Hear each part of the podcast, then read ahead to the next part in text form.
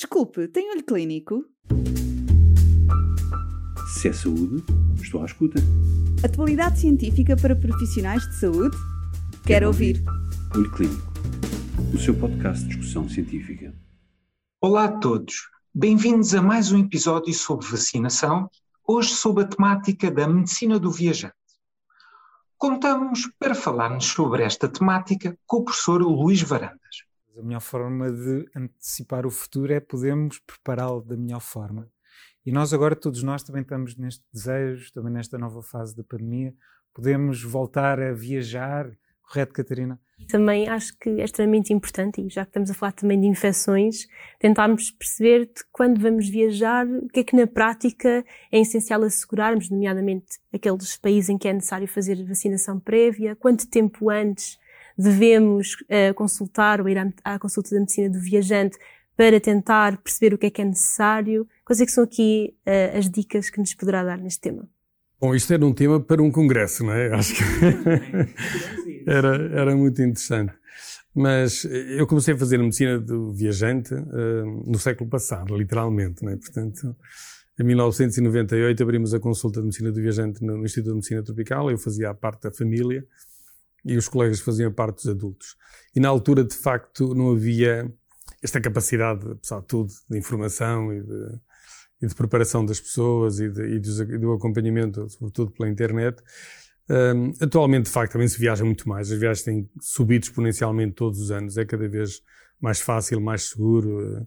Também houve uma grande explosão da redução do preço das viagens, que facilitou imenso. Mas, de facto, isto também facilita a transmissão das doenças, não é? como vimos em todas, em toda a SARS-CoV agora é de facto um, um exemplo para estas coisas todas e também no caso, como vos disse há pouco, da, da monkeypox no Reino Unido e nos Estados Unidos.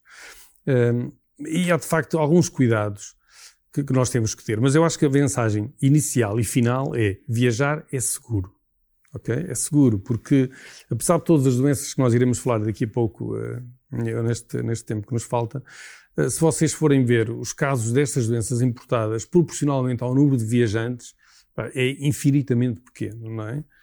Eh, há duas coisas sempre que eu digo no início dessa aula, da aula de medicina de viajante, que é, eh, é mais provável nós morrermos de acidente do que de doença, isso é claro. E a outra é que, mesmo sem profilaxia, o risco de nós termos malária, por exemplo, numa viagem a Moçambique, só para dar um exemplo, é inferior a 1% por mês de estadia e sem nenhuma profilaxia.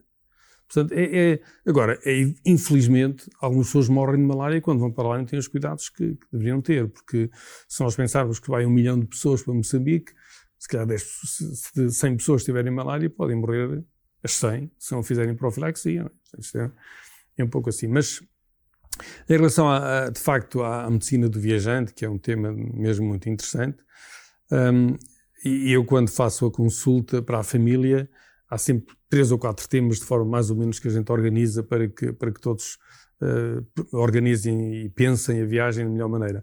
E, e temos que separar as viagens uh, em dois grupos que são mesmo absolutamente diferentes, que é os de férias, como a maior parte que nós fazemos, não é? e aqueles que vão viver para lá ou pelo menos de longas estadias, como três anos, cinco anos, pessoas que vão trabalhar para lá e que são cada vez mais, nomeadamente houve uns anos em que Angola era um boom perfeitamente incrível, não é? com milhares de portugueses viajar para Angola e ficarem lá, e esses implicam de facto preparação completamente diferente, não é? com muito mais cuidado.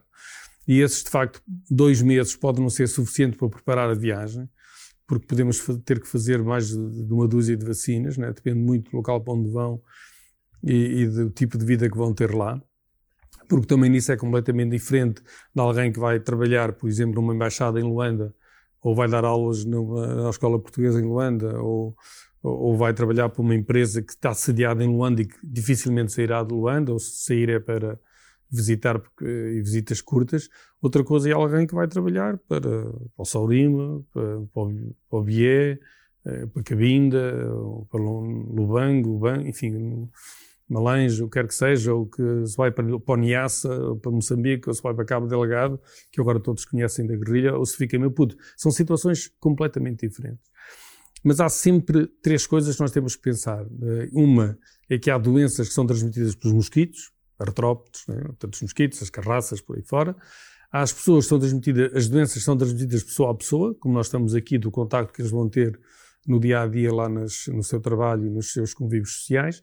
E depois há as doenças do ambiente, em que, por ser um meio tropical, com muita umidade, infelizmente com muito mais uh, conspurcação ambiental, se quisermos, muito menos higiene ambiental, as pessoas têm que estar preparadas para isso. E, portanto, se eu tiver duas horas, eu falo duas horas, vou tentar falar menos um bocadinho e trago três ou quatro exemplos para, depois para dar tempo às perguntas para vocês verem. Este mapa que vocês têm aqui é o da febre amarela. E porquê é que eu trouxe este mapa? Porque uh, é a única vacina que é obrigatória em alguns, uh, em alguns países, ok?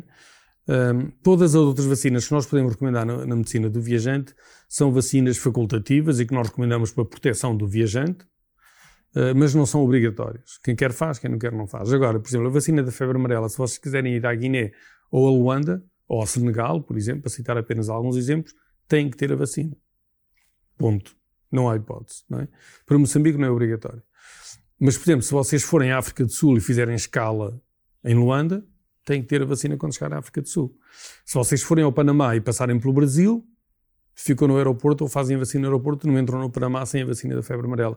Portanto, e às vezes eh, estes, estes pequenas, estes pequenos pormenores têm de facto muito, muita importância para o viajante, porque, eh, sei lá, nós, não é muito frequente, mas eh, tenho alguns, algumas famílias que passam um mês na América do Sul, por exemplo, na América Central e América do Sul, e portanto viajam de uns sítios para os outros Alguns mais aventureiros já tivemos três meses, mas, eh, mas um, três semanas, um mês é relativamente comum. E, portanto, eles podem ir para um país como o Brasil que não pede a vacina da febre amarela, que nós recomendamos, mas já sabe, quando saltar, entre aspas, do Brasil para a América Central, vai ter que ter a vacina. É? Portanto, a vacina da febre amarela é obrigatória para alguns destes destinos e os viajantes têm que ter essa noção. Depois há muitas outras vacinas que, que, eu, que, que nós, e muitas outras doenças que são transmitidas, e que eu pedia o slide seguinte, para falar ainda dos, dos mosquitos, né, dos artrópodes, só para ter aqui algum exemplo, porque são conhecidos todos, né, dengue, zika, zika, chikungunya ou a febre eh, de Crimeia-Congo. O zika, o chikungunya e, e, o dengue são transmitidos pelo mesmo mosquito, né, o Aedes, sobretudo. Vários Aedes, mas o Aedes aegypti é aquele que é mais conhecido. Como é que nós nos protegemos contra os mosquitos? A roupa, não assim, mas até aqui, que em alguns locais é um bocadinho mais complicado, né, e repelentes. Não é? E repelentes.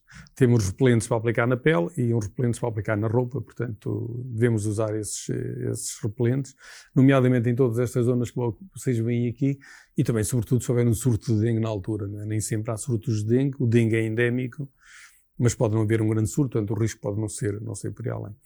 A Crimeia Congo trago por duas razões. Primeiro, porque é considerada pela OMS uma das. Uh, é um vírus, lá está, o vírus, transmitido pelas carraças e que é considerado pela OMS uma das, uma das doenças que pode explodir nos próximos anos e porque uh, já houve casos aqui na vizinha Espanha, portanto na, na fronteira com Portugal, na Extremadura e Castilha e Leão, e porque eh, já sabemos que as carraças, algumas carraças lá estão infectadas, é? e portanto estarem infectadas lá facilmente passam a fronteira porque não precisam de passaporte.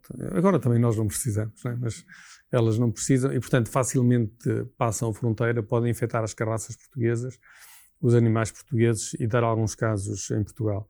É uma febre hemorrágica que não tem tratamento específico, apenas suporte e que tem uma elevada taxa de mortalidade e que se transmite pessoa a pessoa pelos fluidos, tipo, tipo Marburgo e, e o outro que me está a faltar agora, que é o ébola, né? que é mais conhecido ainda como Marburgo. Portanto, é uma febre hemorrágica desse tipo transmitida pela picada das carraças, depois pessoa a pessoa por contacto direto também com, com a pessoa infectada.